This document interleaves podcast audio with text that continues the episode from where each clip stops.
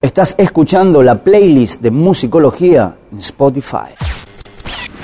Noticias del mundo del rock, lanzamientos, coberturas, recitales, novedades, todo eso lo encontrás todos los días en nuestro portal que es musicología.com, donde damos cuenta de algunos conciertos en vivo y algunos conciertos fallidos.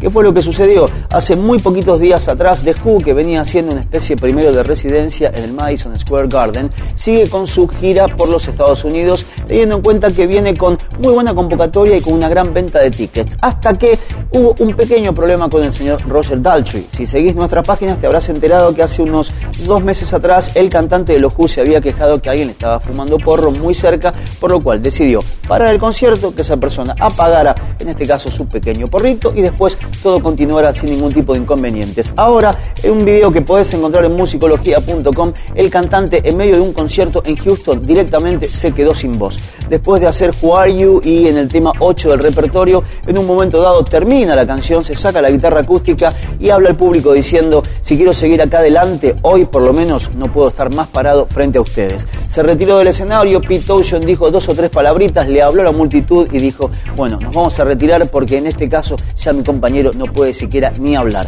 Se vio que rápidamente Daltrey se fue a los camarines y lo que la banda comentó es que para los próximos conciertos se puede devolver el dinero, pero nada está perdido. ¿Por qué? Porque parece que los médicos le dijeron a Roger que si se cuida un poquitito, los conciertos venideros se van a poder hacer. Así que aquellas entradas, si vos estás en Estados Unidos, quédate tranquilo que te sirven para los próximos shows de los Who, ya con Roger Daltrey más recuperado.